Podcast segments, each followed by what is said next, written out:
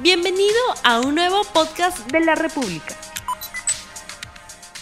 Muy buenos días amigos de la República, bienvenidos a RTV Economía, el programa económico del diario La República en este día lunes 7 de diciembre del año 2020 y vamos de inmediato con el programa. Hoy hablaremos sobre la oportunidad que tiene el Congreso como el Ejecutivo de consensuar una norma de cara a los nuevos tiempos que permita también mantener no solo los altos estándares de producción y las muy buenas cifras agroexportadoras, sino también un marco legal justo, adecuado para miles de trabajadores que esperan mejoras en sus remuneraciones y que también en sus derechos laborales, mejoras en sus condiciones laborales. Sobre este tema vamos a hablar el día de hoy con dos. Tenemos a dos invitados, a Francesca Carnechela, directora de la Asociación de Gremios Agrarios del Perú de AGAP, y a Gonzalo Segarra, a investigador de Grade. Pero antes vamos a presentarles la pregunta del día. ¿Mejorarán las condiciones de los trabajadores del sector agrario? Muy buenos días, señorita Carnechela. Buenos días. Bienvenida a RTV Economía. Buenos días, Rumi. Un gusto conversar contigo. Buenos días. Bien, muchísimas gracias. Estamos por, por línea telefónica. ¿Qué significó para las empresas la vigencia de la Ley Especial de Promoción Agraria? Eh, la vigencia de la ley de promoción agraria permitió crear polos de desarrollo descentralizados en el Perú. No, las zonas agrícolas eh, que están eh, operando el día de hoy son zonas que están ubicadas en el interior del país y son zonas que se han creado sobre la base del esfuerzo de las empresas, pero también de los miles de trabajadores que conforman el sector agrario. Y quisiera, si me permites, Rumi, destacar que son miles de mujeres y hombres, y destaco a la mujer, porque la mujer en el agro tiene un rol muy importante, es el sector más inclusivo de toda la economía. Entonces, eh, la ley agraria lo que ha permitido es que esta fuerza inmensa de miles de trabajadoras y trabajadores, de la mano de empresas que apostaron por la inversión y apostaron por el Perú, logren resultados importantes. Es importante indicar que estos trabajadores, estas, estas mujeres trabajadoras también han salido a movilizarse han tenido que cerrar carreteras para eliminar, para buscar eliminar esta ley que ellos consideraban, ellas consideraban de alguna manera esclavista en sus derechos laborales. ¿Esto fue así realmente? Sí, nosotros definitivamente eh, reconocemos un descontento, pero pensamos que ese descontento se debe en primer lugar a malas prácticas empresariales, a empresas que no cumplían la ley, a empresas que utilizaban servicios sabiendo que eso estaba prohibido, a empresas que no otorgaban los beneficios laborales establecidos en la ley y también a la dificultad que tienen que tenemos las personas en, en, el agro de acceder a servicios básicos de calidad. Tenemos muchos problemas en nuestras comunidades de acceso al agua potable, de acceso a la educación, de acceso a la salud, que son problemas estructurales que estas personas están viviendo. ¿No? Y yo creo que eh, eh, los problemas eh, surgen precisamente de ese descontento. Los trabajadores pasan ahora a formar parte de la Ley General Laboral y no podrán ganar menos de una remuneración mínima vital. Deben tener CTS, vacaciones, negociación colectiva, la posibilidad de estar en un sindicato, entre otros derechos. Desde AGAP, la institución a la que usted representa, ¿Están dispuestos a aceptar esta nueva normalidad laboral? Eh, perdón, eh, sí, la respuesta es sí, pero para aclarar, ¿no? Las empresas formales del agro, con la ley anterior, ya cumplían con, con todo lo que usted ha listado. No, pagamos ETS, pagamos gratificaciones, tenemos un seguro de salud, pagamos utilidades, no utilizamos servicios esos derechos ya estaban protegidos por la ley anterior. ¿no? Han sido empresas informales, irresponsables, que no han cumplido la ley y que han actuado con estándares que no eran los establecidos por la ley. Un aspecto importante es que al derogar esta ley de promoción agraria, el pago del impuesto a la renta ya no será de 15%. En todo caso, ¿Cómo esto de alguna manera será atendido por las empresas agroexportadoras?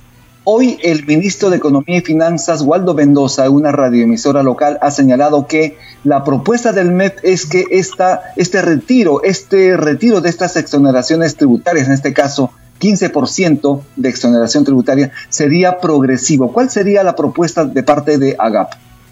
Sí, bueno, nosotros, eh, como siempre, y creo que esa es también otra característica de las empresas formales, vamos a acatar todo lo que el Congreso o el Poder Ejecutivo decidan. ¿no? El tema de las utilidades ha sido, eh, es un tema muy importante y ha sido precisamente lo que ha permitido, entre otros, que las inversiones sigan creciendo. Sabemos que el agro es un sector particular que tiene rendimientos a muy largo plazo, es un negocio de mucho riesgo porque depende, entre otras cosas, del clima, ¿no? Tiene características particulares porque su mayor activo es la tierra y la tierra no se deprecia. Entonces, eh, nosotros pensamos que ese incentivo tributario ha sido positivo y se debe mantener. Sin embargo, si el gobierno o el Congreso consideran que debe ser gradual, nosotros como empresas formales vamos a acatar lo que ellos dispongan. En este caso estamos hablando de más de 20 años de vigencia de esta ley de promoción agraria. Al inicio estamos hablando de 400 millones de dólares en exportaciones, pero ya nos aproximamos a los 9 mil millones de dólares. Incluso en pandemia el sector agroexportador ha estado trabajando, ya ha estado exportando en beneficio del país y obviamente también de las empresas. ¿No cree usted que ya era el momento de que esta, eh, de alguna manera, exoneración de este 15% de impuesto a la renta sea retirado? No, porque yo creo que precisamente lo que usted está diciendo es una muestra de lo efectivo que fue el sistema promotor. Y hay que recordar que en todos los países del mundo protegen a su agroindustria. Todos los países del mundo la protegen porque saben que es el sector que genera más puestos de trabajo. Entonces, eh, como le digo, la decisión eh, vendrá de las autoridades, la respetaremos, pero creo que lo que usted ha dicho, o sea, el milagro que nosotros hemos logrado, yo puedo hablar por la zona de Chau y Virú la zona de Virú era un desierto y nosotros hemos logrado convertir un desierto en un mar verde, gracias a los miles de trabajadores que han eh, migrado a esa zona y han encontrado en esa zona un polo de desarrollo descentralizado. Es importantísimo por la generación de empleo, además por haber convertido ese desierto en un mar verde, como usted lo señala. ¿Cuáles son las propuestas que partan desde el empresariado, tanto por la parte laboral como por el fomento de este importante sector económico en el país? Sí, eh, en primer lugar nosotros eh, buscamos eh, que el, proyecto de ley entienda la naturaleza del sector, es decir, la temporalidad, que no depende de, una decisión de las empresas, sino de la naturaleza de los cultivos. Los cultivos, la naturaleza es así, los cultivos son estacionales, ¿no? Luego, eh, el tema de la remuneración, nosotros estamos a favor de una remuneración digna, pero una remuneración digna pero competitiva, que, que además no haga diferencias con otros sectores de la economía. ¿no? Es una remuneración que efectivamente comprenda todos los beneficios de ley como lo hemos venido haciendo las empresas agroexportadoras. Y por último, en el régimen tributario, como dije, nosotros nuestra propuesta es mantenerlo, pero si el gobierno o el Congreso deciden algo diferente, lo vamos a tratar, como siempre lo hemos hecho las empresas formales. Bien, muchísimas gracias. Estuvimos, eh, sus palabras finales, por favor, estamos terminando su participación en RTV Economía. Gracias por estar aquí. Por favor, sus palabras finales. No, gracias a, ti, Rumi, y hacer un llamado, ¿no? A que, a que de nuevo, ¿no? Las miles de mujeres y hombres que queremos seguir trabajando, que queremos seguir construyendo un futuro mejor para nuestras familias, se nos permite hacerlo. Bien, muchísimas gracias. Estuvimos con Francesca Carnachela, directora de la Asociación de Gremios Agrarios del Perú, de AGAP, y vamos a tener de inmediato a Gonzalo Segarra, investigador principal de GRADE a quien ya debemos tener en la línea. Me avisan por interno, por favor, si lo tenemos. Buenos días, señor Segarra.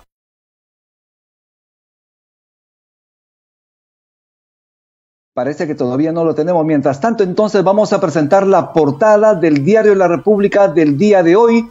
Vamos a verla ya en pantalla. La tenemos.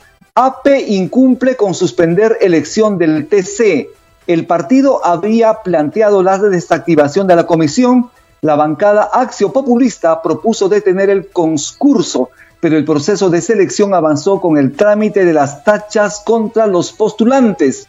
No obstante que el Congreso afronta el 90% de desaprobación y algunas bancadas insisten en elegir los nuevos magistrados. Tenemos también aquí en la portada de la República una foto que es el adiós para un luchador de sus derechos. Familiares y amigos despidieron al joven agricultor Jorge Muñoz en Chao, La Libertad, en medio de las demandas de justicia. Y en política el presidente Sagasti señaló que la corrupción policial será sancionada, mientras que las fiestas de fin de año alentarán una segunda ola de epidemia de COVID-19. Esto se señala en las páginas de Sociedad. Hay un estudio epidemiológico que indica que el avance de la, enfermedad será lento y progresivo y que en marzo podría llegar a su pico. Además, hay protestas, crecen las protestas tanto en Cusco, en Puno y Apurímac y los especialistas afirman que asignar el 6% del PBI a un sector como el de salud es un acto populista, son opiniones de diferentes sectores, mientras que en economía, en la página 12 y 13, plantean más bonos para los pobres para el año 2021. Lo que se repartió este año significó solo 5 soles por familiares según los expertos. Esto es la República, está la portada ya en todos los kioscos a nivel nacional, puede usted también tener esta noticia a través de la edición web del diario La República. Tenemos ya a nuestro invitado, al señor Gonzalo Segarra. Muy buenos días, señor Segarra. Buenos días, eh, soy Eduardo Segarra, Gonzalo es un colega de Semana Económica. Eduardo, Eduardo Segarra, Eduardo Segarra, sí, muchísimas gracias, gracias por esa precisión. Eduardo, en principio, eh, ¿Cuál es el diagnóstico de esta situación del sector agroexportador en la visión de una persona que ha hecho un seguimiento a este sector a través de los tiempos? Sí, es un sector que efectivamente ha tenido un crecimiento espectacular durante los últimos 15 años. Eh, en este momento la productividad promedio del, sector agroexportador por trabajador eh, supera los 15 mil a 20 mil dólares por trabajador, ¿no? Es una productividad eh, muy alta en términos de comparar, por ejemplo, con otros sectores de la economía. No estamos hablando de un sector que este, tenga eh, problemas, digamos, en términos de productividad por trabajador. Y la productividad por trabajador se ha disparado a medida que ha crecido este sector. ha pasado efectivamente de de unos 3.000, 4.000 dólares por trabajador a cerca de 20.000 en los últimos 15 años. Sin embargo, eh, pese a que este, este enorme crecimiento en la productividad por trabajador es un sector que no ha, eh, no ha tenido un proceso de mejorar sustancialmente las remuneraciones del trabajador agrícola. Esa remuneración ha estado atada al salario mínimo vital durante todos estos años, muchas veces ha estado básicamente alrededor del salario mínimo vital, eh, porque si tú ajustas ese salario que teóricamente se le entrega al trabajador por eh, la cantidad de días eh, que trabajan en el sector, normalmente terminan con un, salario medio anual básicamente alrededor del salario mínimo y muy cerca de la línea de pobreza. Entonces hemos tenido una agroindustria que se ha expandido espectacularmente, pero lo ha hecho con manteniendo el salario de los trabajadores prácticamente estancado en un mínimo nivel que no genera condiciones mínimas, condiciones dignas de trabajo, y eso es lo que ha terminado en esta, esta situación, una situación de tremendo malestar en estos trabajadores que ya están muchos años eh, trabajando para este sector y no ven que su condición de vida esté mejorando. Por lo tanto, se abre una ventana importante no solo para los trabajadores, sino también para el fisco, porque por un lado está la parte laboral y por otro, lado también la recaudación fiscal. Por mucho tiempo, más de 20 años, este sector agroexportador ha tenido la exoneración del 15%, porque solamente pagaban el 15% por impuesto a la renta. De tal manera se abre una ventana, una posibilidad para que en forma concertada, consensuada entre todos los sectores se avance a una mejor posición. ¿Cuál es su expectativa al respecto? Sí, bueno, ahí está la otra. Eh, eh, hay otros dos elementos que, que, en realidad hacían que el régimen agrario sea absolutamente inaceptable como, como mecanismo de promoción. ¿no? Nosotros podemos eh, plantear la promoción de un sector dando algunos incentivos tributarios, pero normalmente esos son temporales y tienen que durar no más de cinco años. Cuando ya se estabiliza una actividad y ya crece, y ya tiene posibilidad de competir a nivel mundial. Acá hemos tenido este esquema 20 años se estima que han dejado de tributar alrededor de 3 mil millones de soles en este periodo. Eh, esa es una cantidad eh, muy, muy importante de recursos que han podido ser utilizados para, eh, por el Estado para hacer una serie de obras y servicios importantes para la población. Pero también hemos visto cómo han aportado la mitad de lo que tenían que aportar a la seguridad social, al, a salud. Esa también ha sido una gravísima, es un gravísimo atentado contra un mínimo de justicia en términos de quienes aportan al, al sistema de salud eh, enormes empresas con, con, miles de trabajadores aportando la mitad de salud ha sido realmente otro gravísimo problema que en parte explica eh, la precariedad de nuestro sistema de salud en plena pandemia, como estamos viendo.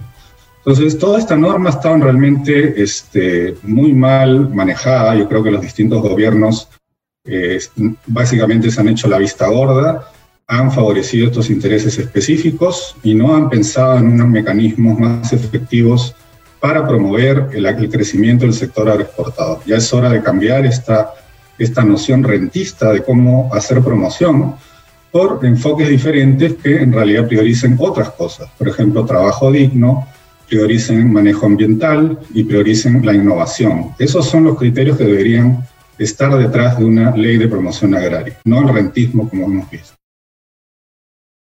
Hoy en la mañana, muy temprano, el ministro de Economía y Finanzas, Waldo Mendoza, ha señalado, dice que el Ministerio de Economía apuesta por un retiro progresivo de estas exoneraciones tributarias al sector agroexportador. Si bien es cierto que pagan 15%, esto debería ser así paulatinamente, deberían pagar más y acomodarse a ese 30% que diferentes sectores en el país pagan pese a las dificultades que tienen. Bueno, habría que ver la, propuesta específica que estaría pensando el ministro de Economía, ¿no? En cuántos años piensa hacer esto paulatino. Eh, yo he planteado que efectivamente se podría abrir un espacio para la eliminación paulatina. En mi, en mi, opinión, esto debería aplicarse solo a las empresas con menos de 100 trabajadores y asociaciones de productores, que efectivamente es un sector que conviene seguir promoviendo. Yo creo que las empresas grandes no necesitan esta exoneración tributaria, son suficientemente grandes y competitivas, no deben basar sus ganancias en exoneraciones tributarias. Eh, pero para el sector de menos de 100 trabajadores creo que sí es conveniente mantener un espacio eh, con este incentivo tributario que podría irse, digamos, podría ser un periodo de cinco años donde mantengan estos incentivos eh, y por otro lado tengan también, este, se acojan al régimen laboral que se va a, creo, este, plantear en una nueva ley de, promoción agraria eh, y efectivamente que todos paguen el 9%. Eso sí, creo que no debería ser ni siquiera negociable por parte del gobierno y el Congreso. Muy bien, eh, señor Eduardo Segarra, tenemos ya en pantalla los resultados de este sondeo rápido que hemos lanzado al inicio del programa. La pregunta es, ¿mejorarán las condiciones de los trabajadores agrarios?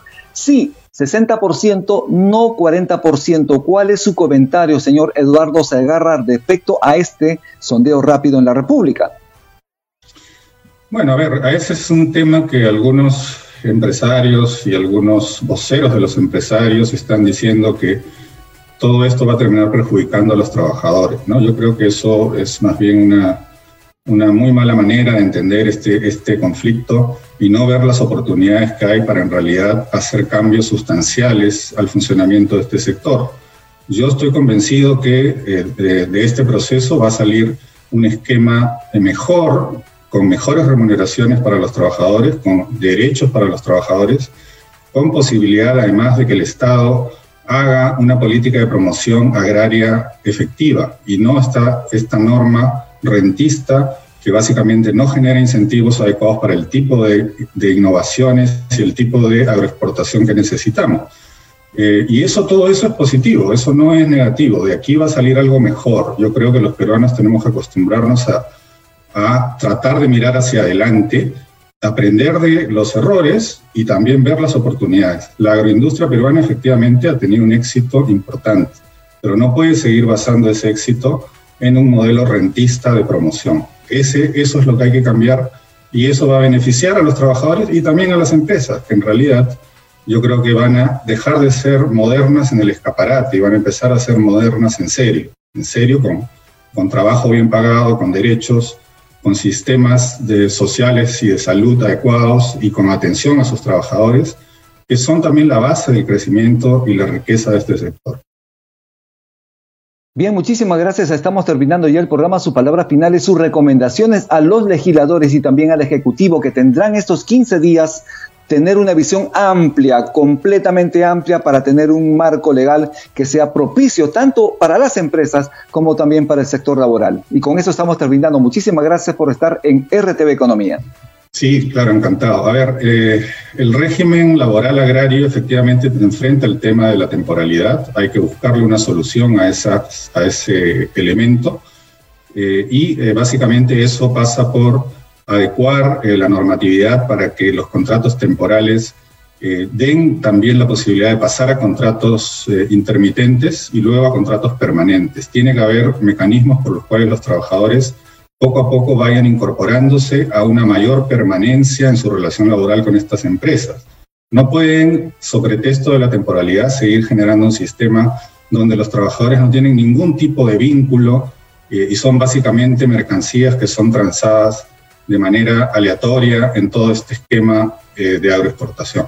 Y eso creo que tiene que ser acompañado por también un esquema de negociación colectiva, eh, una sindicalización agraria a nivel de valle y de negociación colectiva por valle que permita que cada año o cada dos años se negocien condiciones laborales y condiciones salariales para estos trabajadores. Eso es fundamental.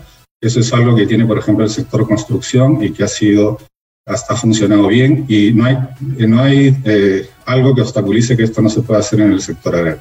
Creo que esos son los temas centrales de la parte laboral, eh, darle todos los derechos a estos trabajadores y hacer que sus contratos eh, se vayan volviendo más permanentes, puedan sindicalizarse y tengamos un mayor equilibrio entre el poder que tienen los empresarios y el poder que en realidad deberían tener un poco más los trabajadores porque son ellos también parte del proceso de crecimiento.